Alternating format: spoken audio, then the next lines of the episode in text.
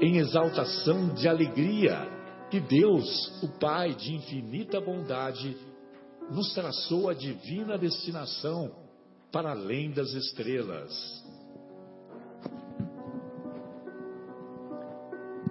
Boa noite a todos. Estamos iniciando mais uma edição do programa Momentos Espirituais. Muito felizes pela agradável presença do nosso querido José Irmão, o nosso querido Marcos Melo e o nosso Guilherme. Hoje, 23 de junho de 2017, véspera de uma das mais belas datas, 24 de junho, que é o dia de João Batista, né? São João, dia de São João, que é João Batista, o precursor, aquele que veio identificar o Messias e, antes de identificá-lo, também pregou o amor e a verdade. Não à toa que alguns estudiosos, até com um, um tom de poesia, eles dizem que a primeira grande presença do amor e da verdade ao mesmo tempo no planeta Terra foi justamente há dois mil anos, quando João Batista, seis meses antes de Jesus, nasceu, simbolizando primeiro a verdade e depois o amor. Muito bem.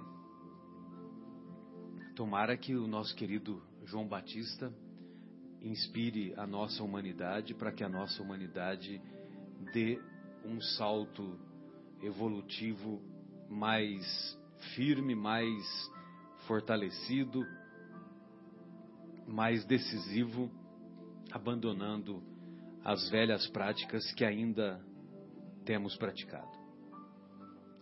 Muito bem, então hoje nós vamos estudar o capítulo 15, né? Eu sempre me confundo aqui.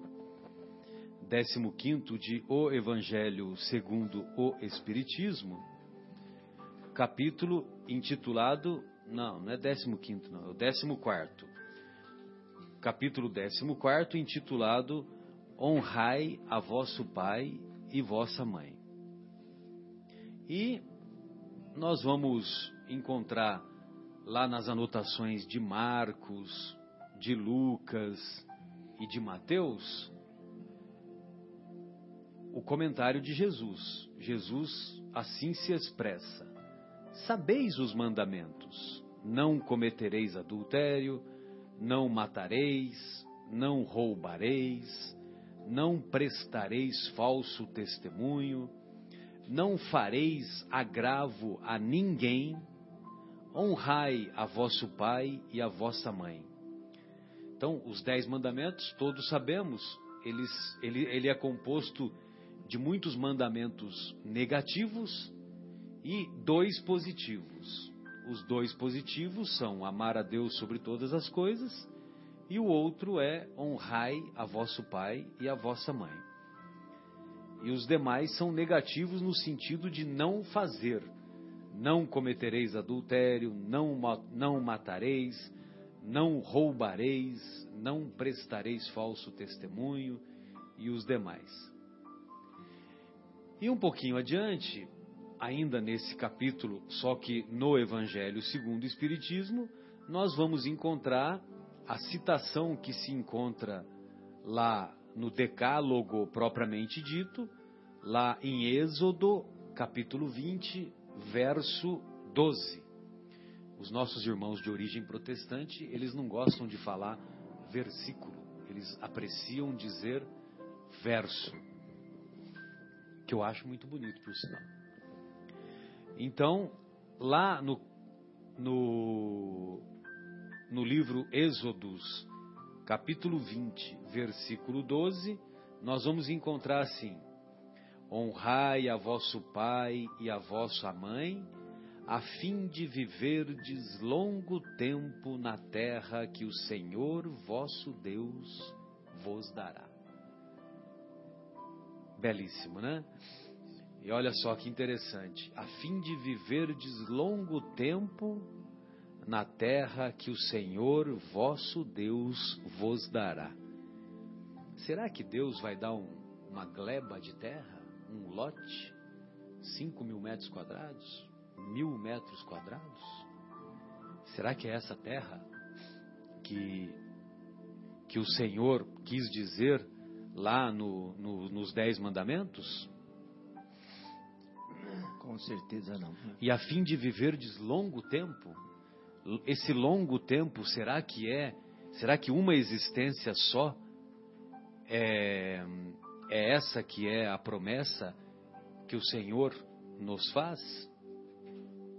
Ainda mais sabendo que os dez mandamentos foram inspirados a Moisés atribuiu ao próprio Deus, mas nós sabemos que se trata de um de um fenômeno mediúnico de escrita direta que as tábuas da lei, como ficaram assim conhecidas, receberam esses dez mandamentos e sabemos mais, inclusive, né? Porque os nossos irmãos judeus eles devem cumprir 613 mandamentos.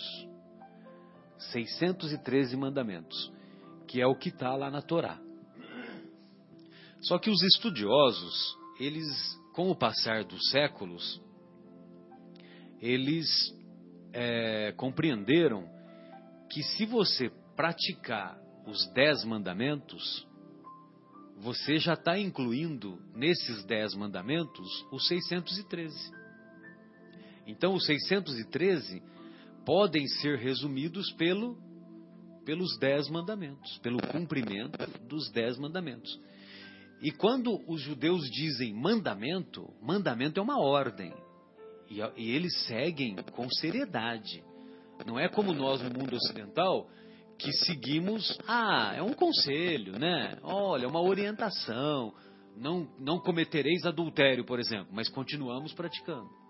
Não roubareis, mas continuamos roubando. Não é, prestaremos falso testemunho, mas continuamos prestando falso testemunho. Então, nós consideramos. É, é como se fosse, para os amigos poderem pensar, como tem a nossa Constituição. Né? Isso, exatamente. E todas as vezes você abre uma emenda, né? Quando você tem que fazer ser uma emenda constitucional. Na verdade, é como se. Você ia falar, Marcos? Não, não, pode, pode falar. Não, é, que, que, na verdade, é, até essas 613 leis aí, quanto maior a nossa ignorância, mais difícil fica a sintetização para nós. Né? Então, eles tiveram que destrinchar isso e descrever ponto por ponto. Olha, não é só não é, é, é, olhar a mulher do próximo. Você também não pode fazer isso, aquilo, tal. Então, conforme foi passando o tempo, Moisés sentiu a necessidade de, de destrinchando essa lei, né? Em várias outras leis, que num total de 603. Coisa que fazemos aqui, né? Até a Exatamente. Constituição americana me parece que tem pouquíssimos. Sintética. Super sintética. São uhum. 13, não sei, enfim, mas olha, eu sei que é muito pequena, não vou dizer depois, ó, o Guilherme pode até pesquisar para nós aí. Uhum. Mas ela é bem mais enxuta que a nossa. A nossa Sim. tem um livro só para só para um, um, caso, Exato. lei civil. É um, nossa, é um e se você enorme. pegar as, as, as, como disse, as que vieram depois, eu falo, acabei de falar esse o nome, é as, a emenda constitucional, é, as, as quantas, emendas, né? dá outros tantos livros, né? Deus. E vai, vai colocando como agora, o pessoal quer, fala que quer diretas já, teria que ser uma emenda constitucional, ou é, então mudar. E, e é uma cláusula pétrea, né? É uma cláusula que não pode ser mudada. É, não, não tem como. É como a, quando, quando você, as pessoas pedem, por exemplo, a. Como chama? A. Aquela de morte, com a. Pena de morte. Pena de morte também não é, é, é, é pétrea também, não pode, né? Não pode mudar a Constituição para Graças a Deus. o Guilherme até pesquisou para nós aqui, a Constituição Americana tem sete artigos e 27 emendas. Apenas, olha que coisa, né? Que coisa. E parece que as coisas funcionam, né? Sem dúvida. Aqui também funciona, né? Só que poderia funcionar melhor, de maneira mais... Sem dúvida. né, mais produtiva, né? embora estejamos a caminho. Muito bem. É, e essa, essa comparação com a Constituição é legal, viu? Né? Porque a gente acha, ah, é uma, eu tenho que cumprir, usar cinto de segurança. Usar cinto de segurança não é importante só para nossa segurança, quando você entra no carro, né? É importante também para você dar bons exemplos para as pessoas que para as pessoas valorizarem que é importante. Você imagina uma criança ver você entrar no carro e, não, e você não coloca o cinto de segurança. Então quer dizer que que lástima que é, né? Que mau exemplo que nós estamos dando.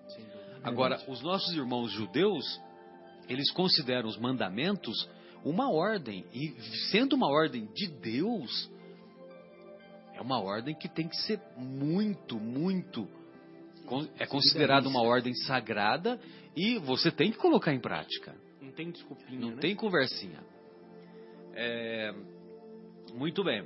E aí, só que o, no, na evolução desses, desse, dessa compreensão dos dez mandamentos, houve um estudioso avô de Gamaliel, chamado Iléu, Iléu, avô de Gamaliel, que ele, ah, ele falou que os dez mandamentos poderiam ser sintetizados em dois mandamentos apenas, que é amar a Deus sobre todas as coisas e ao próximo como a si mesmo. Por quê? Porque o próximo não é apenas amar os judeus, e sim amar indistintamente pessoas do, de outros povos. Então, como que você vai amar a Deus se você mata uma pessoa que foi, que foi criada por Deus? Então, se você mata alguém, você também está tá indo contra o próprio Deus, porque você exterminou uma uma criatura, uma, criatura, uma criação, criação dele, né? uma criação de Deus. Então, se, desse ponto de vista, amar a Deus sobre todas as coisas, de todo o coração, de todo o entendimento, de toda a alma, com todas as suas forças, e ao próximo como a si mesmo, é, é o resumo dos dez mandamentos. Então, se você, se você coloca esses mandamentos, mandamento, ordem, se você coloca essa ordem em prática, meu Deus, você está no caminho correto, você está no caminho da luz. Sim. Agora, se você não coloca, aí você já está à margem do caminho. Você já está, você está se aproximando do abismo. E aí é perigoso. Aí o abismo, todos sabemos que o abismo é desprovido de luz. Mas é muito interessante também quando ele diz: honrai a vosso pai e a vossa mãe, a fim de viverdes longo tempo na terra que o Senhor vosso Deus vos dará. Porque viver longo tempo significa você viver várias vidas, várias encarnações na terra que o Senhor vosso Deus vos dará. Ou seja, na terra, é, a terra, o nosso planeta. Né? Então, nós temos condições de melhorar o nosso planeta através das várias reencarnações, seguindo as ordens ou os mandamentos de Deus. Marcelo, só uma coisa que me veio aqui, que eu acho que é interessante a gente falar, e eu queria falar agora antes que o tema comece a ficar distante desse ponto. Depois vai embora, a gente não consegue voltar. Quando você iniciou falando aí das leis, das leis negativas no que se refere ao não, e depois falou que dentro da própria lei tem essas duas leis que são positivas, que é aquilo que você deve fazer positivamente, né? Se a gente for parar para reparar, entre as leis mosaicas e depois é, as orientações do mestre, é muito interessante como se compara ao lado psicológico infantil. Porque no início nós educamos refreando, não é? Não faça isso, não toque aí, não suba aí, né? É, é sempre a educação no princípio vem refreando.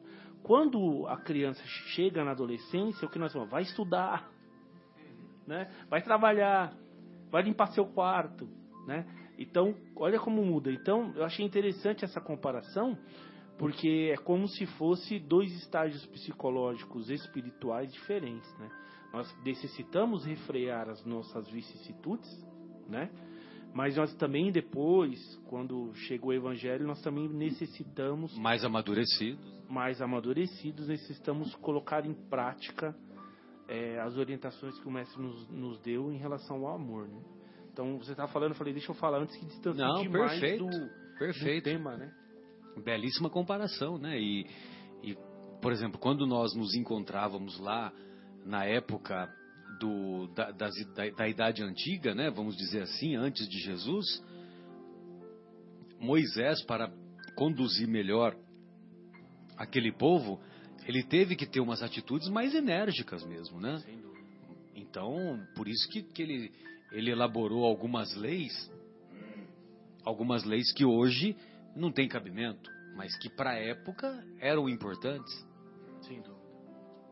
Agora, com o passar do tempo, que a humanidade foi evoluindo, essa evolução é, permitiu ou teve um, um, uma condição favorável para que, por exemplo, Moisés, é, Jesus, Jesus quando quando teve a sua presença em nosso planeta, foi cerca de 1.200 anos depois de Moisés.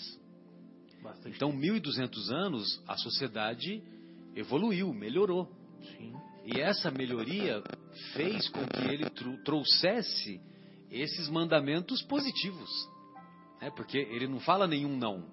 Ele fala amar a Deus e amar ao próximo como você ama a si próprio. É, e todo o sermão então não tem monte não, né? E o é sermão do monte muito também. positivo, né? Se alguém lhe pede o manto, dê também as sandálias. Se alguém faz você andar uma légua, ande com ele duas.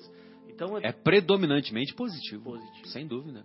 Faça Você vê que é, né? Ame, né? É, é maravilhoso, né? Belíssima, belíssima comparação e belíssima lembrança. É, alguém gostaria de fazer mais algum comentário? Podemos seguir avante? Queremos, fazemos uma pausa? Fiquem à vontade aí. Ah, para mim pode ser até uma. Pode ir. Uhum. Então vamos seguir adiante. E nesse seguir adiante, tem alguns comentários aqui que nós é, separamos dessa obra majestosa, majestosa e majestal intitulada Vivendo o Evangelho do Espírito André Luiz e psicografada pelo médium Toninho Badui Filho, Toninho Badui, Antônio Badui, Toninho Badui, ele, ele foi um médium que conheceu e conviveu muito com o Chico. Foi não, é, é porque ele não, não desencarnou. E ele, é, e ele é muito querido lá do pessoal lá do Triângulo Mineiro, daquela região, né? E então ele fez essas ele psicografou essas mensagens belíssimas do espírito André Luiz e, evidentemente, que nós reconhecemos muitas dificuldades no relacionamento pais e filhos. E, evidentemente, que essas dificuldades ah, fazem com que tenhamos ah, com que encontremos obstáculos para colocar em prática o honrai o vosso pai e a vossa mãe. Por exemplo, no meu caso, eu vou fazer uma auto-psicanálise. Os meus pais, quando eu tinha 10 anos, meus pais se separaram. Né? E eles ficaram 13 anos separados. Nesse meio tempo, meu pai teve outros relacionamentos. Inclusive, eu tenho um irmão e possivelmente tenho uma irmã, uma irmã que eu não conheço, e um irmão que eu conheci pelas redes sociais, que eu conheci pelo, pelo Facebook. E isso faz pouco tempo, né? Faz uma meia dúzia de meses. É né? mesmo? É verdade. Olha só. Ah, e curiosamente, olha interessante, né? O como é que chama lá o, o nosso querido Geraldinho, né? Ele fala que coincidência, né? A gente fala ah, coincidentemente, né? Que coincidência, né? Não foi à toa, né? Sem dúvida.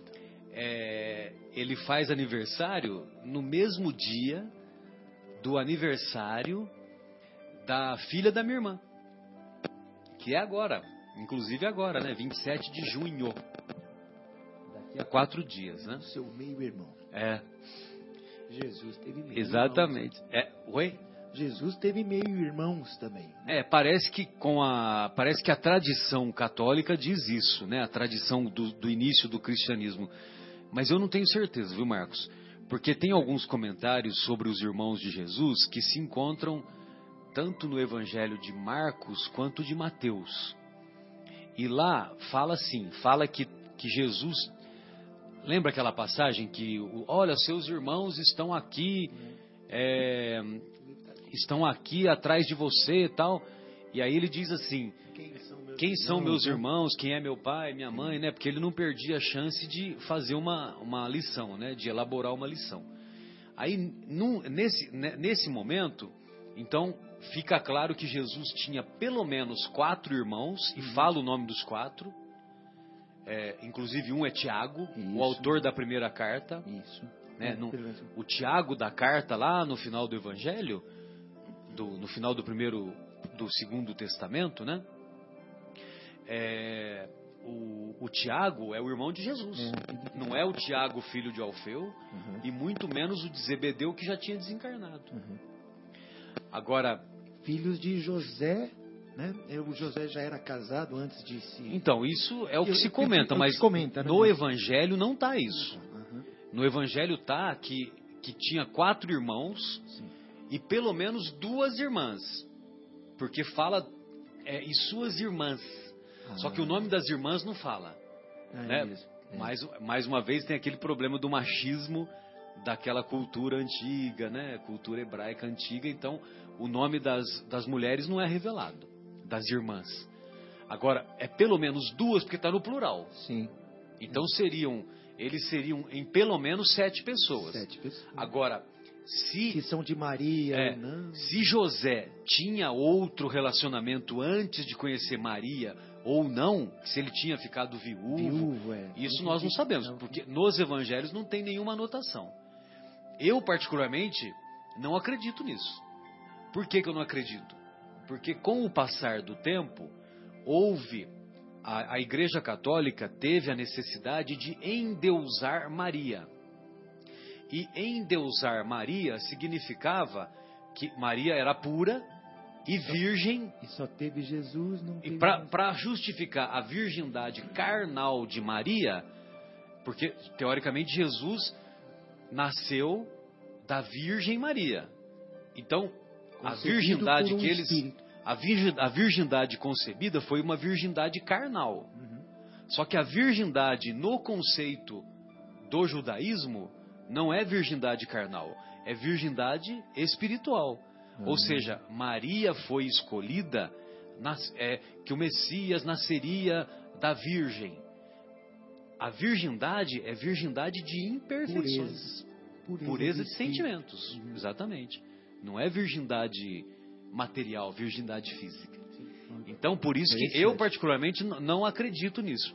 Aí tem essa história das tradições e tal, mas você não encontra em nenhum os, os estudiosos, né? O- eu estou falando isso porque eu, eu ouvi muito o Severino Celestino falar disso. É, tem um livro dele muito É, interessante. inclusive eu perguntei para ele isso também, né? Aí ele acha que é por isso, que é por causa dessa história aí da, da virgindade física de Jesus, né? Agora, isso tudo não é importante, né? Evidentemente que o importante são, É a mensagem, é todos os ensinamentos que o mestre deixou. Né? são os ensinamentos que o mestre deixou, né? E, bom, e aí nesse, nessa história do... Desculpem. Nessa história do, do relacionamento entre pais e filhos, que todos temos as nossas dificuldades, os nossos desafios, então nós vamos encontrar lá a mensagem intitulada Mais Interessante, que é, é número, número 181 do capítulo 14, que eu gostaria que o José Irmão lesse. Viu, José Irmão? Aí, se você quiser ler e ir comentando item por item, fique à vontade. Não, é, é uma, é bem interessante a mensagem, viu? Tanto é que ela, ela é intitulada Mais, interessante. Ah, que legal. Então, a mensagem 181, mais interessante, do capítulo 14, 9. Repare quantas vezes seu filho mostra uma tendência amar e você interpreta diferente. Revela orgulho e você logo se manifesta. É sistemático. Age com egoísmo e você deduz. Cuida do que é dele. É agressivo e você rapidamente declara: tem personalidade. Porta-se com atrevimento e você justifica: é inteligente. Rejeita obediência e você exclama: possui opinião própria. Desrespeita orientação e você conclui: sabe o que quer. Foge da disciplina e você observa depressa: é esperto. Reage com violência e você afirma: ele está se defendendo. Tal conduta fortalece os impulsos viciosos do passado e desperdiça a oportunidade de corrigi-los no presente. Fique atento, pois a responsabilidade que Deus lhe concede na condução de outros espíritos ao caminho da evolução. Compreenda que amar os filhos não é agradá-los sempre, mas ensinar-lhes que a conquista do bem exige perseverança no aperfeiçoamento próprio. De qualquer maneira, se não houver êxito nesta existência, a tarefa continua em outras vidas. Mais interessante é você não se enganar a si mesmo. Só um minuto. É isso. Pois é, né? Quando a gente observa o comportamento dos filhos dos outros, nós somos capazes de detectar isso, de detectar essas essas imperfeições. Agora, quando quando se trata da avaliação dos nossos filhos, aí nós arrumamos essas desculpas, nós encontramos essas justificativas. É, relevamos. Entendeu? E perdemos a oportunidade de corrigi-los. Muitas vezes. E é engraçado porque eu estava conversando outro dia com um amigo é, a questão das gerações, né? E de fato, nós já falamos isso até dentro da nossa casa espírita, quando uma geração, e nós, nós todos, eu acredito, os que têm mais de 30 anos, vieram de uma geração onde os pais, eles reprimiam bastante, né? Ou seja, educar era reprimir antigamente. Era um sistema é, mais antigo, eles entendiam dessa forma, é a negação. Não faça isso. Quer dizer, não, não se refere não só à cronologia do jovem, do, do, do, do homem, mas até mesmo o amadurecimento da sociedade. Então, eles entendiam que isso era educar, né? E isso criou um, um, um certo, uma certa marca porque essa geração minha, atual, é, e até essa geração um pouco à minha frente, ela já está sendo conhecida por uma geração muito permissiva. E uma característica que a gente vê é que dá a impressão que é proibido frustrar o filho. Ninguém quer deixar as crianças serem frustradas. Uhum. Cuidado, você vai, como se diz, é, é, cuidado para não traumatizar. É. Nossa, você vai traumatizar a criança. Cuidado aí que você vai, né? Verdade. Você... E às vezes é muito até desculpa. Uhum. Na escola, né? Ele é repreendido pelo professor por algo que ele está fazendo. Até teve um caso de um professor que tirou o celular. Eu vi isso no WhatsApp, parece. Tirou uhum. o celular de um aluno uhum. e a mãe entrou com na justiça contra o uhum. professor que constrangeu o filho dela. Né? Uhum. E o juiz deu parecer do juiz contra a associação. Né? Uhum. E aí ele deu uma palestra, falou várias coisas sobre o, o, a profissão de quem ensina, do uhum. professor tal. Né? E, e, aí é. deu a causa ganha para o professor, que é muito mais do que justo. Sim, Mas os, os, os, pais foram e processaram o professor uhum. porque ele constrangeu o filho dele diante dos amiguinhos, uhum. porque o menino estava no celular, não estava prestando atenção na aula. Sim. E a gente, nós sabemos que psicologicamente isso até que faz parte do aprendizado, né? Nós costumamos, costumamos sair de um ponto e exageradamente ao outro. Mas a verdade é que necess, nós necessitamos de bom senso, né? Sim. Um mix aí seria muito mais interessante. É. E, e é interessante também como a gente analisa essas coisas e nós queremos às vezes banir, né? Certas posturas que também era pra gente era uma coisa boa. Né? Uhum. É, outras coisas acho que a gente deve sim corrigir, pegar às vezes um ponto em que nós achamos que os pais faltou isso ou aquilo e é nossa obrigação, nosso dever tentar na medida do possível corrigir e aproveitar também muita coisa boa, obviamente, que os nossos pais nos transmitiram, né? Sem dúvida. Então, é, assusta às vezes essa falta de limites que os jovens têm e é, datar, às vezes é, é, é, as pessoas acabam justificando como esperteza, como inteligência. E nem uhum. sempre é esperteza ou inteligência, às vezes é má educação mesmo. Sim. Às vezes é, é, é indisciplina mesmo, né? É. E, eu me Desse lembro, caminho. É, eu me lembro Exato. até um outro, outro ocorrido, eu era jovem, eu era garoto, e nós íamos passar férias na, na casa do meu avô, em Areado. Faz tempo. e meu avô tinha 12 filhos, né? Né? Tinha 12 filhos. E alguns já eram adultos. Doze filhos. Doze filhos. Que coisa né? maravilhosa. Morava na roça e tal, né? Doze filhos. E aí, ele pequenininho, mirradinho, aqueles filhos já adultos e todos. Chegou aquele momento, na sexta-feira, ou sábado, se eu não me engano, todo mundo aguardando a palavra dele, porque eles queriam ir para a cidade. É a oito quilômetros da cidade, a roça da cidade. Então eles queriam todos ir para a cidade, andar na praça, paquerar e tal. Meu avô simplesmente falou, não, vocês não não vamos, vocês não vão. E eu lembro dos meus tios, né? Eu era pequeno, mas todos eles grandões. E meninas e meninos, já adultos, todos chorando. chorando, ah, mas deixa eu ir, pai. Já adulto, grande e tal. E meu avô impávido, não. Ou seja, ele não, não tratou de. Ele simplesmente falou não. Esse é o impávido colosso, né? E todos os tios Falou, tá falado. Obedeceu acabou. e Obedeceram. acabou.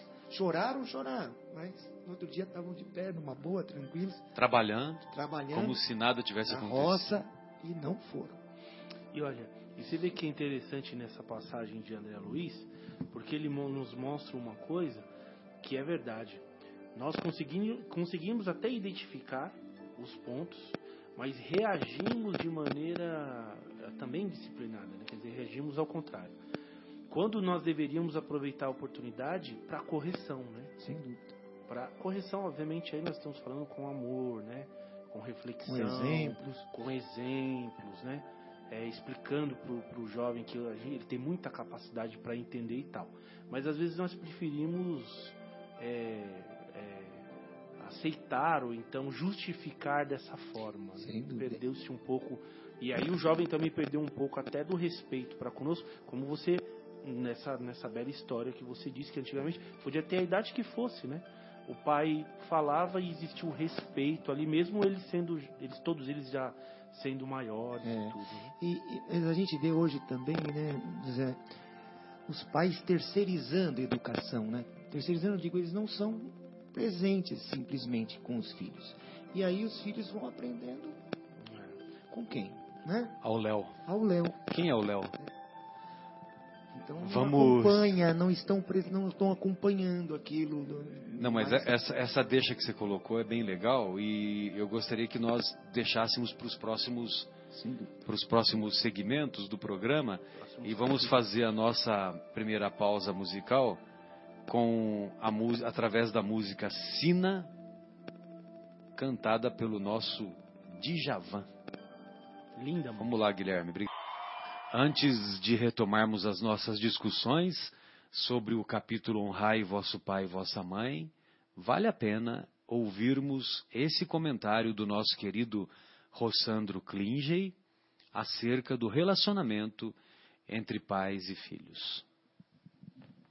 Tem sim, é, é, é, Carla. Eu acho que a gente, para poder explicar isso melhor, teria que descer um pouquinho mais para a educação dos filhos hoje em dia o que, é que a gente tem visto? A geração passada de pais, eles nunca se preocuparam em perguntar se a gente os amava.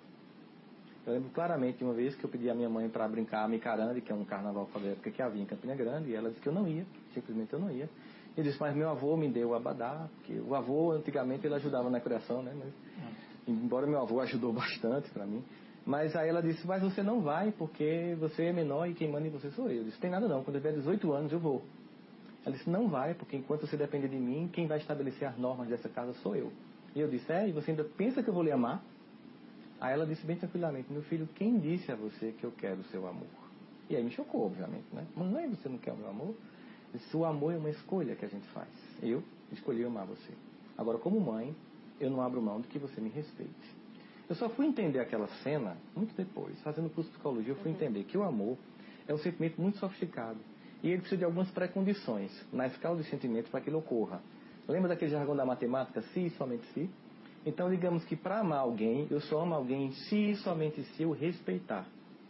Os pais do passado não se preocupavam em serem amados, mas não abriam mão de serem respeitados. E com isso conseguiam o amor e o respeito. Infantilmente e de forma insegura, os pais de hoje querem ser amados por crianças e adolescentes que nenhuma sofisticação ainda tem para um sentimento tão nobre.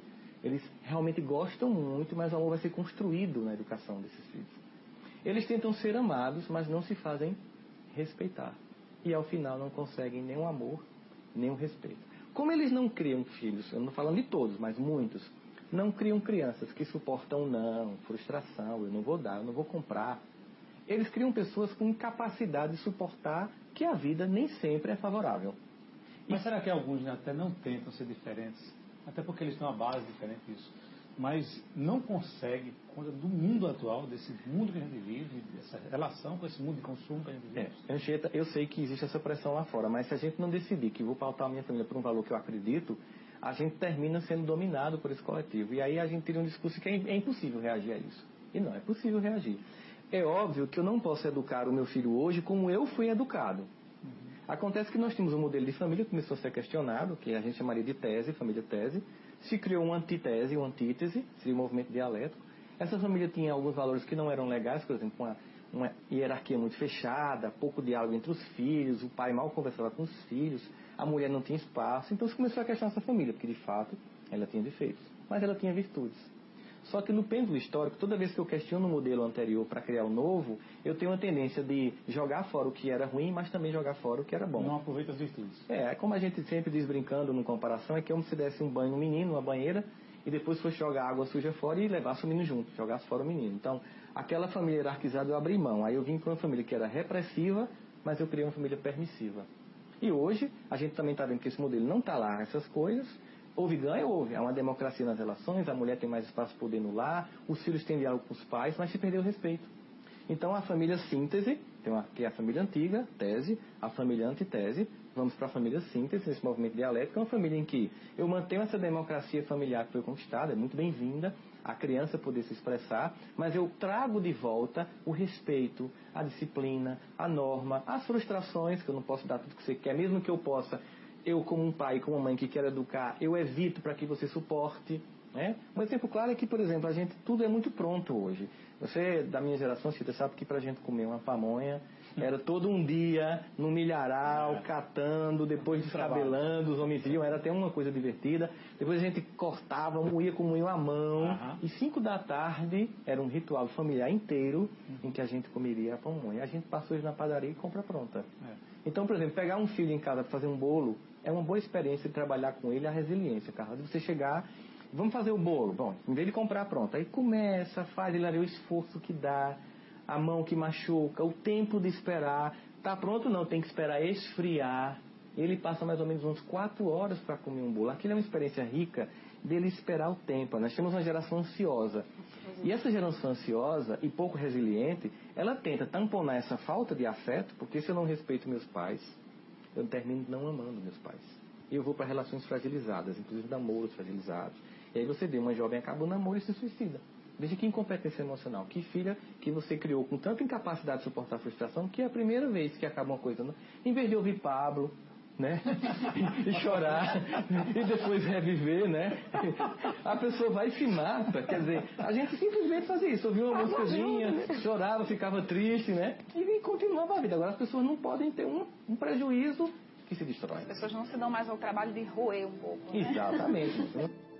Retornamos então com a continuação do programa Momentos Espirituais, após esses comentários bem é, esclarecedores e edificantes do nosso querido Rossandro, que tem a visão psicológica, ele é um ótimo psicólogo clínico e nos esclarece com a importância do respeito com os pais. Então, muitas vezes os pais, eles não nos exigem que os amemos, mas é importante que nós demonstremos respeito por eles. E vale a pena lembrar que respeito significa tratar com consideração. Respeitar significa tratar com consideração. Então, quando nós tratamos com consideração ao, alguém, é, nós estamos é, nós estamos demonstrando respeito. E evidentemente que nós preferimos ser tratados com consideração a ser tratados com indiferença, com ironia, com desamor. Evidentemente que se nós não queiramos, não desejamos, é, não desejamos receber ironia, indiferença, desamor, devemos nos comportar com consideração, com respeito, com amor, com consideração, sobretudo. Muito bem. É, tem um outro comentário aqui. Ah, é, Marcos, é, a, a, o, seu. O, qual era mesmo o seu. Desculpe, eu me, eu me, esqueci a sua linha de raciocínio antes de, do, do, intervalo, que foi muito legal, muito profícua. É, antes, de, antes de irmos para o. Pro, pro, que estava mudando de assunto. É, você esqueceu, né? Não, Depois a gente se lembra. Eu tinha comentado sobre o meu avô, sobre o respeito das, dos meus tios a ele, e depois, bom, já já me lembro. É, daqui a pouco nós nos, nos recordamos. Vamos seguir adiante. Então tem aqui é, um comentário ainda sobre os pais. Lembrou-se? Pois não. Sobre a história do professor lá, da, que ah, sim, sim. Que o, o professor tem a função Não, de educar. terceirizando. Isso, a terceirização é da educação. Mesmo, Exatamente. Terceirização da educação. Você Exato. relega ao, ao mundo o que você teve, a sua obrigação de se aproximar do seu filho e acompanhá-lo, né, educá-lo, acompanhá-lo.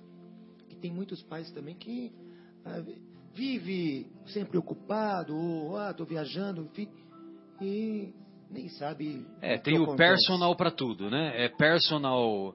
É, personal para educador, educação física e personal para personal para babá e personal para fazer lição de casa, né? É. Personal pedagogo, né? Então, inclusive a, é, a nossa querida Rose que, que, que trabalha em casa, que é a nossa colaboradora maravilhosa, meu Deus, muito dedicada, ela, a filha dela, ela fez pedagogia. E, e a filha dela trabalha na casa de, de, de uma família e ela fica à disposição para para acompanhar as lições de casa dos filhos. Olha, que interessante. Entendeu? Então, leva na escola, tal, faz toda aquela história né, de acompanhar é, inglês, não sei o que, não sei o que, né? As várias atividades e também acompanha no, no, no na lição de casa. É, é compreensível, né, que, que o, o, os pais uh, os pais têm muitos afazeres, têm empresas, têm muita responsabilidade e tal. É compreensível que os pais, vamos dizer assim, deleguem aqueles que podem, né? Deleguem essas funções a alguns profissionais. Só que, só que, e aí eu me recordo da minha esposa querida, quando a Sônia nos, nos explica que na visão da pediatria, os pais, quando chegam em casa, mesmo os pais que trabalham, né, geralmente hoje em dia é muito comum tanto o pai quanto a mãe trabalharem. E quando eles chegam em casa, muitas vezes a criança ficou o dia inteiro na escolinha e, e às vezes ficou sendo acompanhada pela babá. Aí, quando, quando o pai ou a mãe chegam em casa, a, o que o pessoal da pediatria orienta é o seguinte: é eles largarem tudo, largarem a bolsa, largarem o, o cabelo, não sei o que, essas preocupações, e ficarem 15 minutos com os filhos. Entendeu? Uhum. Pelo menos isso, 15 minutos para saber como é que foi o dia, para dar atenção, Isso. dar atenção exclusiva para os filhos naqueles 15 minutos. É lógico que depois vai fazer, vai continuar convivendo, vai fazer as refeições, vai fazer um complemento do estudo, etc, etc, aquilo que for necessário. Mas esses 15 minutos são suficientes para preencher o vazio das crianças, É. o vazio que da ausência dos pais. Você entendeu? É. E os filhos, eles compreendem isso. Eles compreendem, inclusive, olha só, inclusive os filhos compreendem e, e, e eles detectam quando os pais não estão se dando bem. Desculpem, e mesmo quando os pais estão caminhando para, é, para relações extraconjugais, que isso acaba os afetando. E psicologicamente eles detectam. Ah, É muito interessante isso, porque o, quem fala isso não sou eu, né? É o pessoal da psicologia. É, então, vale a pena nós estarmos atentos para isso. É. Agora, eu acho que se você delega funções com sabedoria, delega funções sabendo usar o seu tempo disponível, não há problema, né, Marcos? É assim. Agora, o problema é em você é, chega em casa e vai, vai assistir futebol, É, já quer não, colocar a criança logo para dormir, para se livrar da criança, É, entendeu? não, você até falou uma coisa certa. Quando a gente delega para, para um profissional que é necessário, às vezes, né, para até otimizar alguma coisa a, a criança, mas eu digo, quando eu falei delegar assim, era abandonar mesmo, né? E sem, dele, sem delegar alguém, delegar inconscientemente. Ó, onde está seu filho? Ah, deve estar por aí. Mas como está por aí? Você não sabe né? com quem anda o seu filho, aonde ele está, o que ele está fazendo. Né? E muitos pais às vezes chegam em casa, aquele momento, né, os 15 minutos. Agora eu não posso, que eu tenho que. Pronto, já passa até direto. Eu vou, não, eu tenho que fazer um negócio urgente, aqui um relatório. Poxa, aquela oportunidade né, riquíssima de falar, né, de sentir, às vezes está querendo falar alguma coisa para você. Aí, é, quem fala muito O isso. curioso é que 15 minutos, né? 15 minutos, o que, que custam 15 minutos? São, e são suficientes para preencher. passa É, muito rápido. A nossa querida deusa Samu, ela nas palestras dela, ela cita muito isso também, né? Você tomar cuidado o que você fala perto do seu filho, né? E participar mais da educação dele, né? Que ela até cita alguns exemplos engraçados, né? Que fala com o filho, é, fala algumas palavras e os filhos entendem tudo diferente e assim segue. Tem umas palavras muito interessantes da deusa. Uma hora eu vou lembrar um- uma das É, passagens. muito legal, realmente ela é, É muito ótimo, legal. E né, tem que- aquele, aquele exemplo clássico, né, do, é, por exemplo, como é que você vai educar o seu filho? Que, que educação é essa? Que, por exemplo, o telefone toca, né? Hoje não é tanto, porque hoje a maioria não tem telefone fixo, né? A maioria é só celular, né? Mas naquela época, né? Olha só, olha só, Guilherme, o que, que nós estamos falando, né? Naquela época clássica, né? Isso não tem 10 anos, né, gente? Pelo amor de Deus, né? É, que, que, a maioria das casas tinha telefone fixo e, e aí alguém, alguém ligava, aí o filho atendia. Aí era fulano, só que o pai não quer falar com o fulano. Aí ele fala, ele fala pro filho, diz que eu não tô, diz que eu não tô. Meu Deus, que exemplo é esse, Nossa, né? Que, que, que, peda- que antipedagogia é essa, né? no WhatsApp, às vezes, a gente recebe coisas interessantes, né? Eu, eu recebi uma, uma historinha, acho que até já contei aqui para vocês, que o pai foi levar os filhos no, no circo, né? E a partir, até uma idade, ele, o filho, um dos filhos menores, pagaria meia, né? Só que ele já tinha passado daquela idade. Aí o rapaz da bilheteria fala que ele, o pai fala que queria comprar três inteiras. Aí o rapaz da bilheteria fala assim, mas ele não tem seis anos? Não, não, ele tem sete anos. Mas se o senhor falasse para mim que eu tinha seis anos, eu acreditaria. Falava assim, aí ele falou, mas eu nunca falaria uma coisa dessa? Eu estragaria a minha tarde. Meu filho, que está aqui do meu lado, sabe que ele não tem seis anos. Então eu não daria um exemplo muito bom para o meu filho. Olha que interessante. Sem isso, né? dúvida, né? sem dúvida. Olha, eu sei que não aconteceu com nenhum de nós aqui, né? Não, Mas teve uma época em que, os, em que nós tínhamos a carteirinha escolar, né? A carteirinha de estudante, entendeu? E tinha, eu sei, dizem, dizem que havia pessoas que falsificavam a data de nascimento para entrar no cinema. Né, para entrar no cinema. Ou ia com a carteirinha assistir, vencida. Para assistir alguns filmes edificantes que, é, que, a, que a censura era 18 anos, né? Censura naquela época 16 dura, né? anos. Né? A censura é. naquela época dura. A censura era mais rigorosa. A carteirinha já tinha vencido, mas ainda vai lá com a carteirinha. É, mas ó, isso tudo eu sei assim de, de não de experiência de própria. falar. É, de, de literatura, né? De casos de é. literatura. Mas a gente vai aprendendo. Meu né? Deus, né? que vergonha. Né? Graças a Deus nós aprendemos. É, bom, então tem uma mensagem aqui intitulada Paz do nosso querido André Luiz que que é uma cacetada, né? Então vamos lá, vamos enfrentar aqui a cacetada. É verdade que existem pais cuja dedicação aos filhos deixa muito a desejar. São irados e não calmos, negligentes e não zelosos, autoritários e não afáveis, ciumentos e não amigos, indiferentes e não afetuosos, grosseiros e não delicados, mesquinhos e não bondosos, medíocres e não educados, distantes e não íntimos, invejosos e não solidários agressivos e não brandos, impertinentes e não tolerantes. Apesar dos defeitos e por mais que não realizem o ideal dos filhos, ainda assim são credores de respeito, gratidão e amor, porque são a porta da reencarnação. E sem ela não se chega a Deus. É incrível essa obra, né? Incrível essa obra. É sensacional. O Zé, é. se você não adquiriu ainda, adquira-o.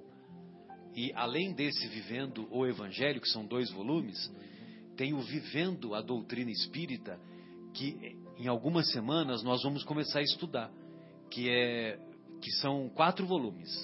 E o Vivendo a Doutrina Espírita é, ele vai dissecando, o André Luiz vai dissecando o livro dos Espíritos. Eu não comecei a ler ainda. O Fábio, que fez alguns comentários para mim, e o nosso querido Guilherme, só que eu não sei se ele já começou a ler. Que ele adquiriu. Ele, mas ele adquiriu. Então, mas aí o, o Guilherme deu a sugestão de nós estudarmos também essa obra. Só para esclarecer, a gente riu porque o Guilherme é, Falou exato, que, exato. que, leu as quatro capas já. É, as Só quatro capas ele leu. Falta as obras. É, ele, ele, é amigo do Dedé, né? E o Dedé sabemos que é levado, né? E, então, a, mas eu acho que vai ser uma boa, viu, Guilherme? A gente fazer esse, esse estudo. Inclusive, nós poderíamos fazer um pouquinho mais condensado a parte do, do Evangelho, né? É, ainda seguindo né, o, o cronograma lá do, do Paulo de Tarso do, do, nosso da casa do Centro Espírita Paulo de Tarso e e aí a gente dedica um tempo é, ou uma hora ou uma hora e alguma coisa para esse vivendo a doutrina espírita que ele vai dissecar legal o, o livro dos espíritos, né? Então vejam vocês, né, que mesmo diante do comportamento é, desrespeitoso ou infeliz de muitos dos pais que todos sabemos histórias, né? Muitas vezes histórias é, muito chocantes, muito decepcionantes. É, nós, mesmo assim, devemos nos esforçar para passar por cima disso tudo e reconhecer com respeito, com gratidão e com amor a oportunidade da reencarnação que os nossos pais, ainda com imperfeição, foram é, capazes de nos fornecer, né? E também quando a gente o, tem uma entrevista do, do nosso querido Haroldo Dutra Dias, você chegou a ver essa entrevista, né, Guilherme? Do que ele conta a história dele. Ele conta a história, o Haroldo, né? Conta, conta a história dele, Haroldo. E, e o pai dele é, era de classe média e se engraçou com a mãe que era empregada, empregada na casa dele. E aí desse engraçou entre aspas surgiu a gravidez da mãe só que a família do, do pai mandou o filho lá para o sul de Minas, né? E, e a mãe, eles deram assistência para a mãe para levar a gravidez adiante, né? E, e, a mãe, que era do norte de Minas, né? Lá do Vale do Jequitinhonha, uma região muito carente, aquela coisa toda. E, e aí ela deu a luz ao Haroldo, né? E aí o Haroldo, depois ela, ela voltou para Belo Horizonte, né? Parece que ela deu a luz lá no, na região dela, né? No Vale do Jequitinhonha. E depois voltou para Belo Horizonte. Só que a mãe tinha poucos recursos, né? E o, o Haroldo diz que durante. Quando ele estava com 10 anos de idade, ele já havia morado com oito familiares diferentes. Oito familiares diferentes. A história é belíssima, né? Eu já admirava ele, né? Eu nem sabia disso, né? Aí ele conta essa história, né? Aí, aí é que eu me derreti mais ainda, né? Você sabe que não é fácil. É. E, e às vezes. É, né? porque não tem privacidade. né? Que privacidade que ele teve, né? Ao longo da, É. né? Ao longo da trajetória dele. Que, ah, que harmonia que ele teve, né? Então É. foi pelo, pelos recursos e pelos méritos dele mesmo, né? Que ele conquistou tudo, né? Você imagina passar um concurso público estudando em escola pública, concurso público para juiz, Nossa. concurso público para juiz, não sei se é juiz federal ou juiz, mesmo que seja juiz do estado de Minas, né? É dificílimo você passar, né? E, e em muitos desses casos, né, de acidentes desse sentido de en- engraçamento com outras pessoas, muitas vezes interrompe-se uma gravidez, né? Exatamente, aí vem a indústria da morte, né? Exatamente. né? Exatamente. E não teríamos Que se vai para o se abortamento aconte- delituoso. Se acontecesse um negócio desse, não teríamos nesse momento Alguns Haroldo- haroldos, né? alguns haroldos. Né? Provavelmente viriam em outra oportunidade, mas naquela oportunidade não foi possível. Entendeu? Ah, a dádiva de ter um haroldo, né? e a pessoa levou a, a, a. Exatamente. E ele conta que, a, que ele estava na casa dele num final de semana e algumas pessoas bateram a casa dele falando da campanha do quilo, da campanha Alta de Souza, entendeu? Aí ele viu aquilo e falou: O que, que é isso? Aonde que fica isso? A semana que vem eu tô lá, eu quero ir com vocês a semana que vem. Ele tinha 16 anos. Recebeu um chamado. Aí ele foi lá, ele entrou na, na, na, na doutrina, ele come- conheceu a doutrina pela campanha Alta de Souza. Olha, que maravilha essa Entendeu? história. Linda Aí demais. continuou estudando, se esforçando tal, é poliglota, né? Hoje é poliglota, é juiz, faz palestras maravilhosas, né? No YouTube tem palestras dele que são sensacionais. E, e, e- e com- faz palestras também no planeta, né? Teremos uma dele agora em julho. No planeta. Aqui em Jundiaí. Aqui em Jundiaí, 7 de julho, 7 né? de julho. É. Eu tô sabendo, mas esse 7 de julho é, é vai para mim vai ser complicado, viu, Marcos? Uma E- palestra belíssima. E, e- e, por exemplo, é- é- é esses esses palestrantes que se tornam, é, como é que se diz, popstars, entre aspas, né? É. Conhecido. É, atualmente é complicado você ir, né, na, Verdade. na, na palestra deles, né? Então parece que Porque você ter- tem que chegar cedo para pegar os melhores lugares, né? E mesmo assim, como o Chico Xavier anteviu para o para o, o Geraldinho, né? Que lembra que o Geraldinho conta aquela história? O Geraldinho estava tomando café lá na casa do Chico. Lembra dessa história, né? Tava tomando café lá na casa do Chico. Aí, de repente, o Chico pega e, e, e fica parado com, com os olhos esbugalhados, né? Aí o pessoal sabia que quando acontecia isso, ele estava recebendo alguma informação mediúnica, né? Aí dali a pouco ele, ele se vira pro, pro Geraldinho e pergunta: Geraldo, o que é multimídia? Aí o Geraldinho, isso é nos anos 80. Anos 80. Final dos anos 80. Aí o Geraldinho fala: Ó, eu não sei o que é, Chico, talvez seja convergência de mídia, alguma coisa assim, né? Porque na época tava. Acho que nem CD tinha. Já tinha CD naquela época? Imagina. Final dos anos 80? Não tinha. né? Imagina. Na fita cassete. Nem internet, nem É. nada. Então, porque é o seguinte, os espíritos estão me informando que daqui a alguns anos a doutrina espírita será divulgada pela multimídia. Olha. E hoje, né, nós vemos na, na, no YouTube, nas redes sociais, a divulgação da doutrina. né?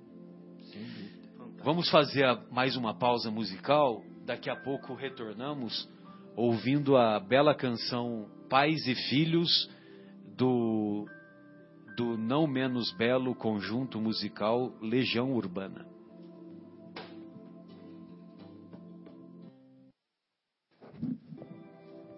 Retornamos com o programa Momentos Espirituais.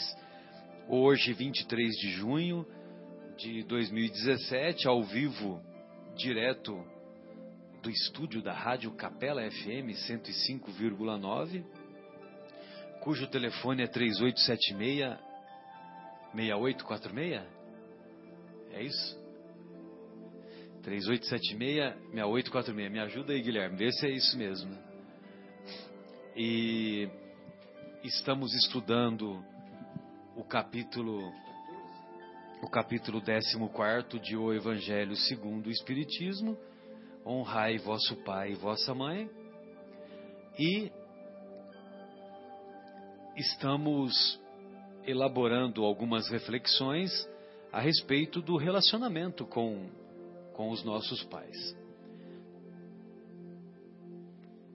E ainda fazendo uma autopsicanálise, é, curiosamente, apesar das dificuldades que o meu pai, por exemplo, teve com a educação, que ele estudou até o quarto ano de grupo, né? apenas até o quarto ano de grupo. E quarto ano de grupo, para quem é mais jovem, equivale à quarta série hoje, né? Ou Primário. é, é, o antigo primário, mas é que hoje eles mudaram, né? Hoje é o ensino Seria o quinto, fundamental. até o seria equivalente até o quinto ano, né? Fundamental. Até o quinto ano, que agora é quinto ano. né? Mas é metade do fundamental. Uhum. É, Então, a- apesar disso, nós podemos constatar no, no relacionamento né, com, com o meu pai que, que havia muita sabedoria no final da existência.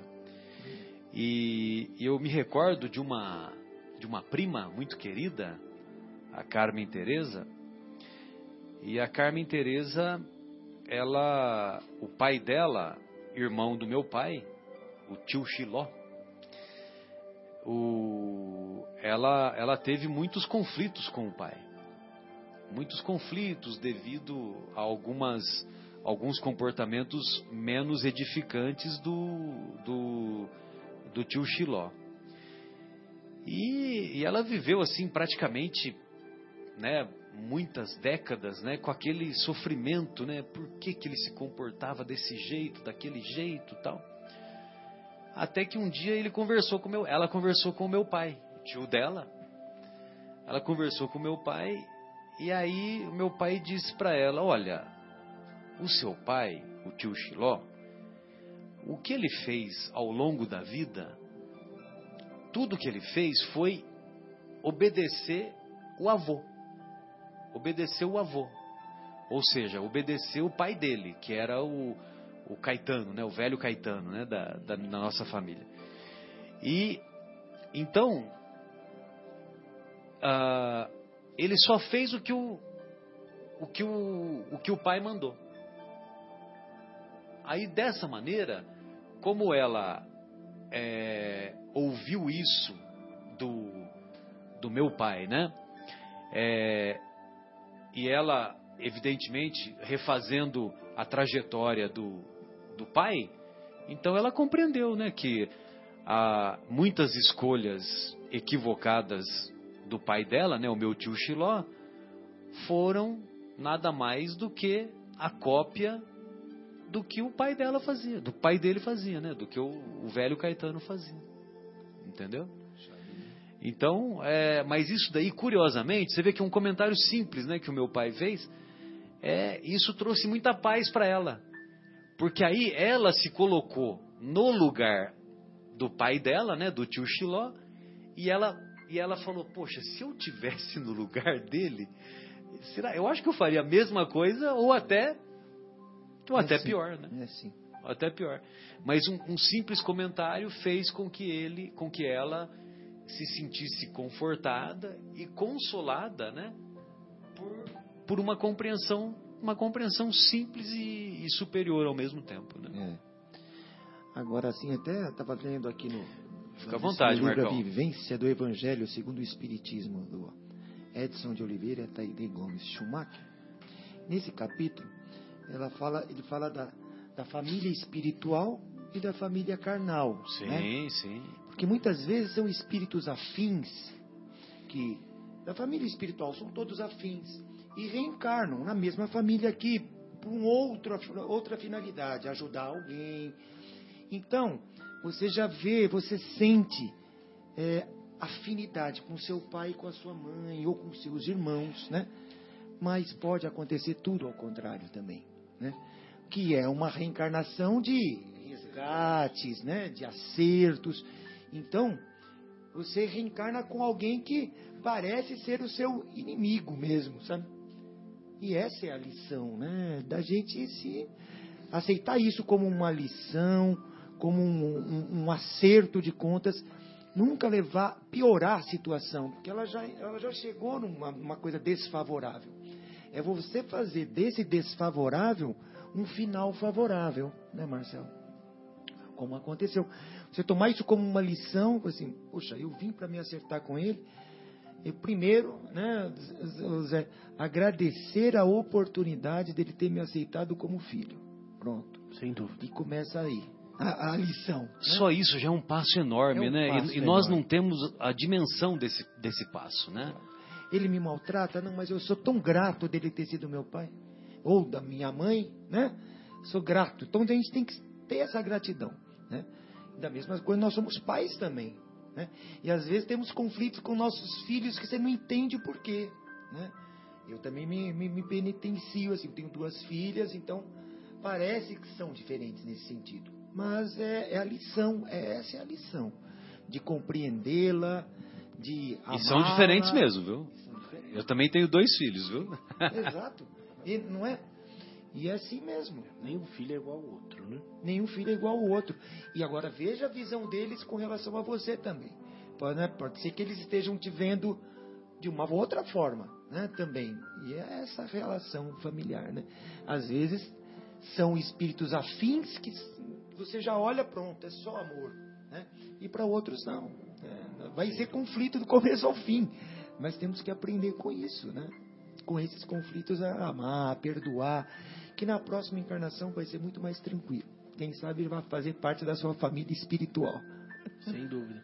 É como é importante a gente levar sempre aqui nós estamos falando, né? E é interessante que os sentimentos, de fato, eles são levados por uma questão emocional de não compreensão. né? Porque é interessante, essa semana a gente conversou bastante sobre essa questão que os estudos da neurociência estão avançando bastante, né? E eu estava fazendo um estudo em relação a isso, é, afinal de contas, porque nós sabemos que, por exemplo, nós aprendemos, às vezes nós compreendemos, mas aquela velha questão, coração, às vezes falta o coração, ou seja, a emoção é diferente. É, por exemplo, a gente estava conversando essa semana, eu e alguns amigos, sobre o perdão, por exemplo. Você vai, você escuta, você sabe que você tem que perdoar, mas ainda às vezes há aquela coisa dentro de você que você não consegue perdoar. É a emoção. E às vezes uma informação simples como essa parece que clareia tudo, e aí tudo faz sentido, e aí a emoção parece que você desarma, é como se fosse uma chave, uhum. como se fosse um Isso botão mesmo. quase, porque através desse enxergar, você passa a fazer uma reflexão mais profunda, e aí a emoção que antigamente era antagônica, agora passa a ser uma emoção de compaixão, de misericórdia. É, né? É, então é interessante a gente ver como nós precisamos buscar essa compreensão. Por isso está tendo o Evangelho. Busque a verdade e a verdade vos libertará. Uhum. Né? Para a gente poder olhar com esses olhos de misericórdia e compreendendo. É algo que sempre me chama muita atenção no, nos livros de André Luiz. Porque é de uma compaixão, porque nos livros de André, eles olham os espíritos dificultosos, os espíritos perversos, mas eles não olham com um olhar de julgamento. Eles não olham com um olhar de censura. Uhum. Eles olham com um olhar de compreensão. Mesmo sabendo que eles estão plantando amargura, que eles vão colher dores. E eles falam: bom, é que o irmão ainda infeliz está apegado né, às suas mais baixas, aos seus mais baixos impulsos passará ele, infelizmente, por várias dores. E eles têm a compreensão que aquilo vai ser importante para que um dia é. ele desperte e retorne. Né? Nós julgamos, e o julgamento é ignorância. Exatamente, exatamente. Porque nós julgamos quase sempre pelo nosso ponto de vista emocional, sem as devidas informações. Né?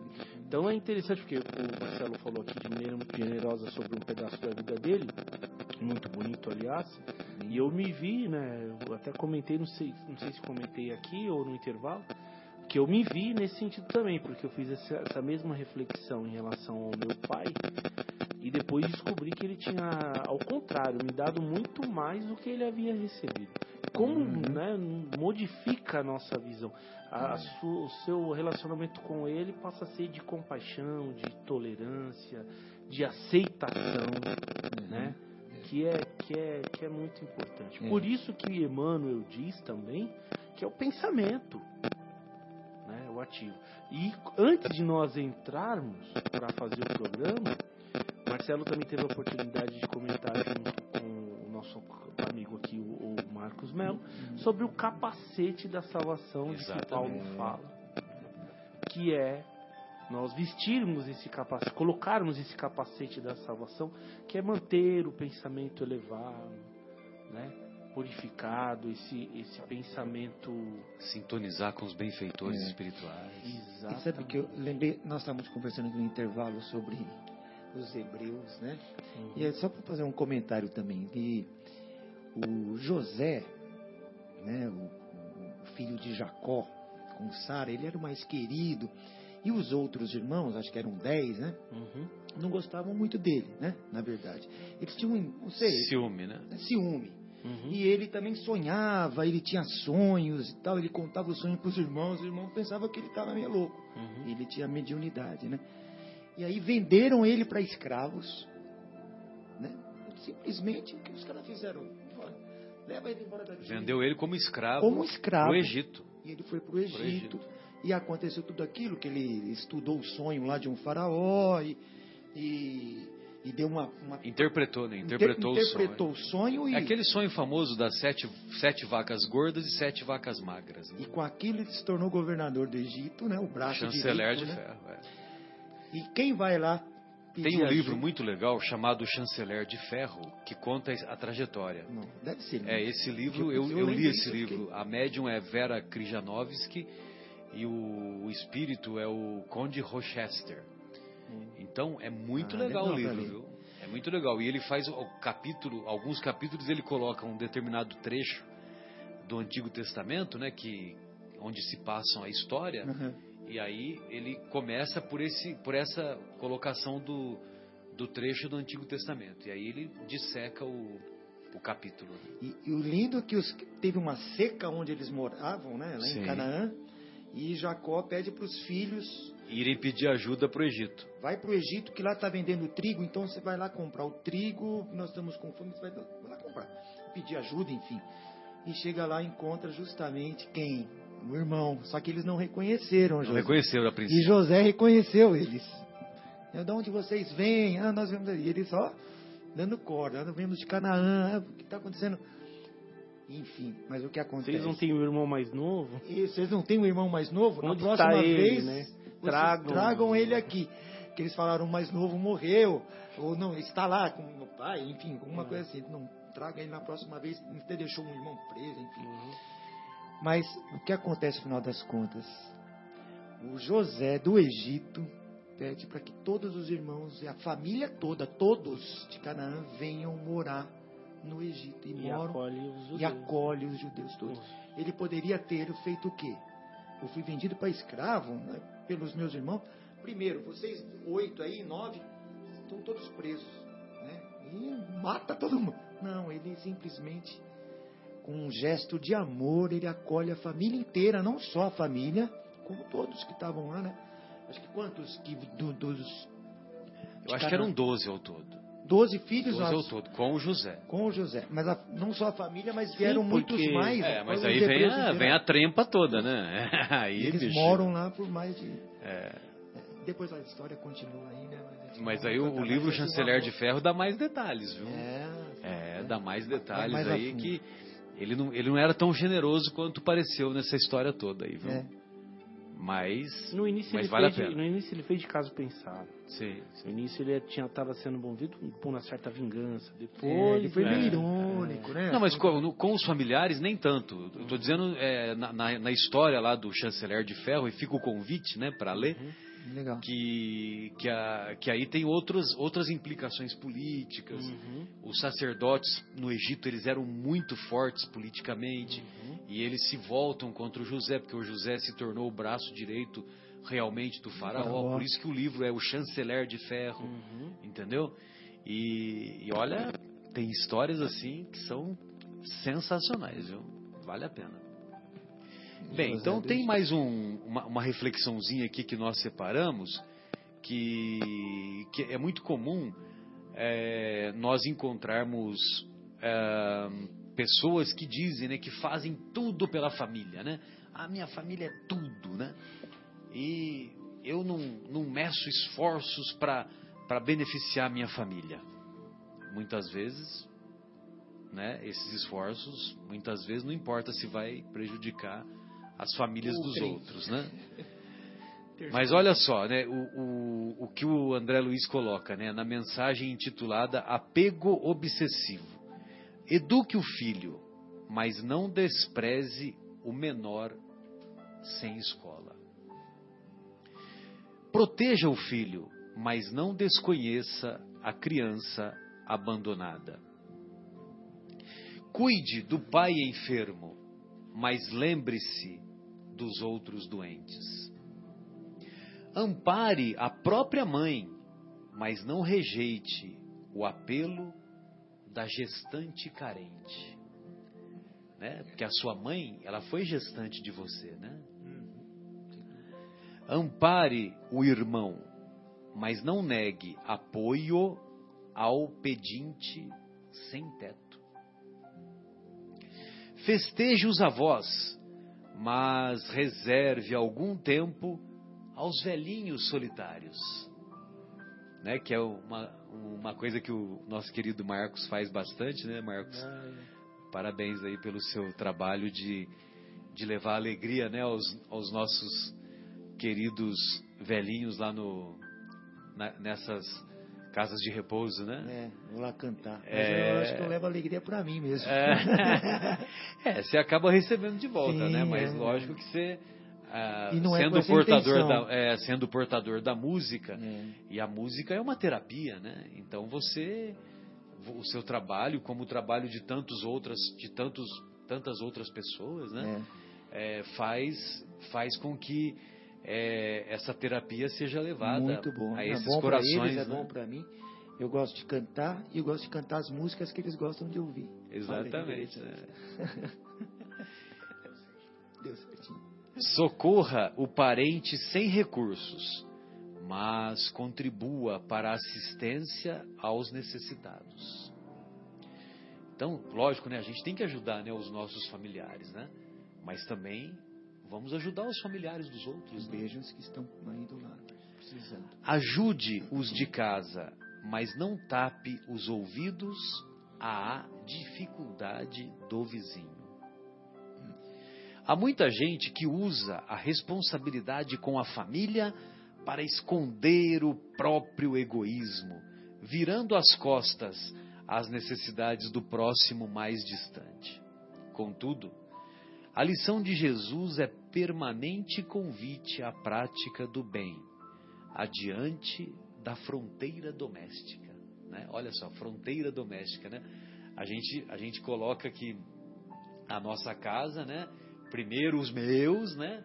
Aí depois a gente vai pensar nos outros, né? É. Então a gente tem que ultrapassar essa fronteira. Ame sua família, mas não faça deste amor um apego obsessivo. É isso mesmo. Só aquela obsessão, né? Ah, eu vou cuidar só da minha família, só da minha família. É, e Jesus fala, né? Quem são minhas, meus irmãos, quem, quem é minha mãe, né? Que ele fala, quem fizer a vontade de meu pai é meu irmão e minha mãe, Sem dúvida. né? Ele estende um pouco mais essa família, né? Quem fizer a vontade de meu pai é meu irmão, minha mãe e meu pai. É a família universal, né? Família universal, né? Até É. eu estava falando pro Zé aqui, né? Hoje, quer dizer, nessa encarnação, meu pai estava meu pai, né? Mas pode ser que na próxima ele seja meu filho. Seja meu filho, né? exato. Então é um espírito que veio aprender comigo, ou veio me ajudar, enfim, né? Então ele veio como pai dessa vez, mas pode vir como irmão, ou até como minha mãe, né? Espírito, né? São várias experiências que nós Vários. poderemos ter, né? Nós não sabemos Verdade. que virá pela frente.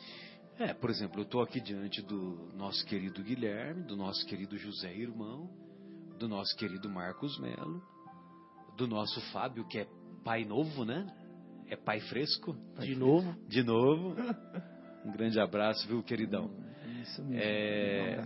O nosso querido João, né, que vem com frequência, Uhum. e outros tantos amigos ah, que eu particularmente considero, e eu tenho certeza que vocês também, que é a minha família É espiritual. família, né? É a família espiritual. A família espiritual vai se acaso, alargando, né? É. E então quer dizer, às vezes, inclusive, para não falar até com mais frequência, nós temos mais afinidade com determinadas pessoas que não são É. do agrupamento carnal, né? Do que com o próprio, com os próprios familiares É. de sangue, né? isso Vamos dizer isso assim. né? acontece, realmente. E ao mesmo tempo é legal a gente ir ampliando essa família, né? E a gente não tem que ter medo de ampliar, não. Entendeu? Então, por exemplo, se o, se o nosso querido José Irmão gosta ah, gosta de de ah, de alguns alguns amigos que eu nunca vi, mas pelo fato dele gostar desses amigos, eu já gosto dos amigos dele também, É. né? Não é assim? sem dúvida. Ah, por exemplo, eu tive a honra de conhecer o Dedé, né? O Dedé que é o amigo do peito do Guilherme, né? Afamado Dedé. Eu sou apaixonado pelo Guilherme, cara. Pelo Dedé. Pelo Dedé. vamos combinar, o Dedé. Ah, é o Dedé é uma graça, gente boa pra caramba, né? Então, quer dizer, você vê, né, que eu, eu jamais, nem imaginava que fosse conhecer o Guilherme e muito menos o Dedé. Pois é. Mas ele fala com tanto carinho do Dedé, tem uma amizade profunda com o Dedé. O Dedé vem pra cá. A gente conhece ele. É, é uma pessoa maravilhosa. Então, quer dizer, eu sou fã do Dedé, né? Pronto. Entendeu? Nós Esse somos. aqui, Nós é, somos. Essa, essa, essa situação nada acontece por acaso. né? Nós não conhecemos as pessoas por acaso também. É tudo uma trama muito bem elaborada do, do, plano espiritual para a gente que conheça, né? E tem gente que reclama da família. Ah, mas cada família... Não existe família boa nem má. Né? Existe a família ideal para você. Né? sua- é, que se encaixa na sua necessidade. Na sua né? necessidade, ideal na sua necessidade, Sem na sua expectativa de evolução. Então não adianta reclamar, porque não, nada é por acaso, não está por acaso. Ah, eu Uhum. caí nessa família de paraquedas. Você não caiu na família de paraquedas. É a família que você precisa. Família né? que você precisa. Pelos seus laços afetivos e suas necessidades de ajustamento, né? É, então não adianta reclamar ou né? não, é a família que você precisa. Ou se vangloriar também, né? E as pessoas amam tanto a família. Tem outra família que, eu não sei se pode dar esse nome, mas que eu acho muito interessante. Que é uma família que às vezes é uma família que não, não é voluntária quase, né? De certa forma. Que todos nós precisamos trabalhar. E às vezes você consegue uma vaga de emprego, então você se forma em algo. Ficamos muito tempo com, no- na, na parte profissional. o dia inteiro. Meu Deus do céu. E é a lei. a- Eu passo é, mais tempo com, lá no centro cirúrgico do que em casa. É alheio à sua vontade. Sim, sim. né? Porque sim. você necessita trabalhar, você necessita ganhar o seu dinheiro, exercer sua profissão. E aquelas pessoas não é você. Vai lá e não- cria um clima de, de desarmonia. Você acha? Exatamente. Então, quer dizer, se nós observarmos o ambiente de trabalho como um ambiente familiar no sentido de buscar harmonia, tudo vai ficar mais fácil, né? E é outra família que muito provavelmente você tem uma necessidade, porque é alheio à sua vontade, Sim. né? E você, mas você precisa do trabalho, você precisa exercer. Ou seja, aquelas pessoas que estão ali não foram você, não foi você que escolheu, é, foi alguém que escolheu para que Uhum. elas estivessem ali. Então mostra realmente a sua necessidade em estar em contato com aquelas pessoas. Lembra? Então todas as pessoas que nós temos no nosso trabalho, meus queridos irmãos, que nós temos dificuldades, desde o nosso patrão até nosso companheiro de sala, é uma necessidade que nós temos, muito provavelmente, de ajustamento e oportunidade para aprimorar o espírito É, em todos né? os seus graus. Paciência, tolerância, amor, compartilhamento e etc. É isso mesmo. Muito importante isso. Olha, é, eu não sei se vocês têm mais alguma informação, alguma reflexão, mas eu tenho, assim, para nossa despedida, uma mensagenzinha aqui que eu acho que é bem legal. Opa, vamos lá. Sim. Não, Vocês gostariam de fazer mais alguns comentários? Eu estou dizendo porque estamos já. o nosso, nosso tempo está se, se Urge. esgotando. Mas se vocês tiverem mais alguma ir reflexão, fiquem à vontade. Para mim, fechei meu pensamento nisso. Estou ansioso pela mensagem. Ah, então, é que é, é- é a última mensagem desse capítulo, não é intitulada Não Rejeites. Então, o André Luiz assim se expressa. A lei de causa e efeito promove na parentela corporal o reencontro de espíritos afins e desafetos. Então, entre os nossos parentes, nós, nós encontramos com pessoas que nós temos mais afinidade e pessoas que temos menos afinidade. De acerto. Qual família que não é assim? Oh, nossa. Então, lá nós vamos en- encontrar os que renunciam, mas também vamos encontrar os que exploram. Encontramos na família corporal os que, os que respeitam, mas também os que agridem. Encontramos os que entendem e aqueles que ignoram. Não, porque a minha prima, no Natal de 1980, não me cumprimentou. Às quatro horas da manhã. É. Os que favorecem e os que destroem. Encontramos na família. Os que pacificam e os que desunem. Tem alguns familiares que fazem de tudo para para pacificar, né? Para baixar a poeira. Só que ao mesmo tempo tem aqueles que, que vão a lá lenha na e fogueira. coloca É aquele cara que dá, tem todo o trabalho pra fazer reunião de família e tem aquele que vai, briga e é e, apro- Infelizmente. e infelizmente. apronta o salseiro. Exatamente, infelizmente. Conhece a expressão salseiro, queridão? Lá no Rio não se comenta salseiro, né? Se comenta, só não sei a origem, né? Ah, sim, sim. Não, eu pensei que vocês não usavam o salseiro. Não tinha chegado lá ainda, show. Na corte. Em toda família há os que constroem e os que arruinam. Os que confiam e os que acusam. Os que doam e os que exigem. Olha só, né? Como que é diferente, né? Doar é uma coisa, né? Exigir é Outro outra, né? oposto mesmo. Há os que combinam e há os que atacam. Há os que querem, há os que se querem e há os que se repelem. É verdade, né? Tem familiares que, que você não vê a hora de se encontrar, né?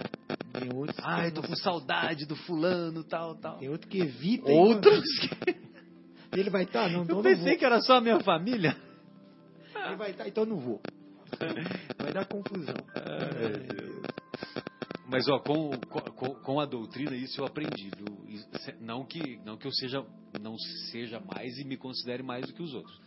Mas aquele que eu tenho dificuldade é aquele que eu vou atrás. Te juro mesmo, Zé. É aquele que eu vou atrás, sabe? Vou lá, tal. Ah, você não quer me receber? Então tá bom, aí o problema é seu. Né? Eu quis recebê-lo. Eu quis me aproximar.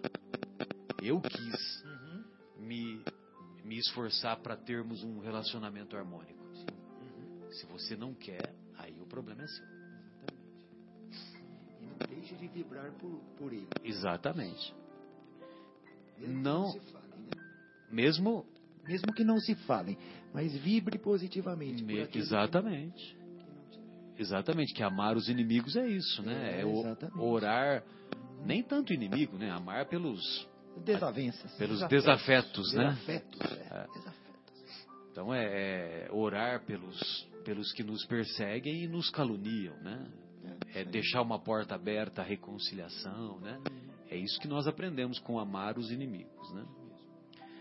Não rejeites o familiar que te tortura, recordando que o Evangelho te pede sempre caridade e perdão àqueles que não te compreendem. É fácil conviver com a simpatia e o afeto. Difícil é aceitar o parente que incomoda. Demais, né? Então, pra- né, Grande ó, nós estamos aqui num ambiente de harmonia, né? Então tá tudo bem e tal, né? Nós temos um, um relacionamento de camaradagem, né? Entendeu? Palavra do Cristo de novo, um sermão do monte. Se você amar quem lhe ama, que galardão há nisso. É, Exatamente. Que mérito há, né? mérito alto. Exatamente. Então, difícil é aceitar o parente que incomoda. Então, fica aí então a nossa mensagem aos nossos estimados ouvintes, que estejamos atentos para buscarmos um comportamento, é, um comportamento mais coerente com aquilo que pregamos e compreendendo que há flores no caminho. Ou seja, na convivência nós vamos encontrar aqueles que temos simpatia, que temos afeto. Mas os obstáculos visam o nosso aprimoramento, visam diante daquele parente difícil, visam é, a convivência com esse parente difícil tem como objetivo é, certamente a desenvolver virtudes que ainda não possuímos. É mesmo. mesmo. E honrar pai e mãe, né? Não os abandone jamais. Siga com eles até o fim, porque às vezes chega uma Independente se eles foram bons ou não conosco. Exatamente. Porque às vezes, mesmo bons, tem filhos que acham que são um estorvo para a vida, enfim, né? Então é isso que não podemos fazer nunca, que é achar que eles são estão atrapalhando. Não. É agora que eles precisam realmente de assistência. Toda aquela assistência que eles nos deram quando nós éramos no berço, né? Trocaram nossa fralda, enfim, o coeiro, né? O Marcelo não havia fralda no nosso tempo. Exatamente, o coeirinho. O né? coeiro. E e agora nós vamos fazer o quê? Vamos achar que eles estão atrapalhando, né? Não. Agora é que eles precisam de ajuda. Eu digo mais os pais que estão mais idosos aí, né? Honrá-los é isso também, né? Dar assistência e cuidar deles. Marcos José Irmão, Guilherme, suas despedidas. Foi uma honra passar essas, esses momentos de reflexão ao lado de vocês. Para mim também foi uma alegria, uma honra. Quero agradecer mais uma vez a oportunidade a Jesus, à espiritualidade maior e sem dúvida nenhuma aos amigos aqui da mesa, Marcelo, Marcos Melo, Guilherme. Quero mandar um grande abraço para Fabinho, o meu parabéns aqui ao vivo por mais um filhinho, né? E também um grande abraço ao João, grande João, nosso amigo. Vocês Marcos André, Valéria, Cicinha, fazem, Sônia. Fazem falta, exatamente. Todos os amigos aí que estão. São João, que estão nos ouvindo. E a você, nosso caro ouvinte, amigo, um grande abraço e, como dizem por aí, um beijo no coração. É, um beijo no coração, mas sem toracotomia, né? Porque se você for dar um beijo no coração, tem que abrir. É, tem que abrir o tórax. Não levar ao pé da letra, né? levar ao pé da letra. Exatamente. É, um, um abraço a todos, então, a todos os nossos amigos. É um prazer enorme estar sempre aqui com vocês, aprendendo. E a todos os meus parentes que estão aí prestigiando, que estão ouvindo, um grande abraço, minha esposa, filhas, minha mãe lá em Alfenas, meus tios, enfim, a todos que tiverem meu irmão, irmã. Enfim, não vou dar uma de maguila aqui não, mas um abraço a todos. Foi um prazer estar com vocês. Até a próxima semana, se Deus quiser. E aqui também é o Guilherme se despedindo. Até sexta-feira que vem nos encontraremos, se Deus quiser.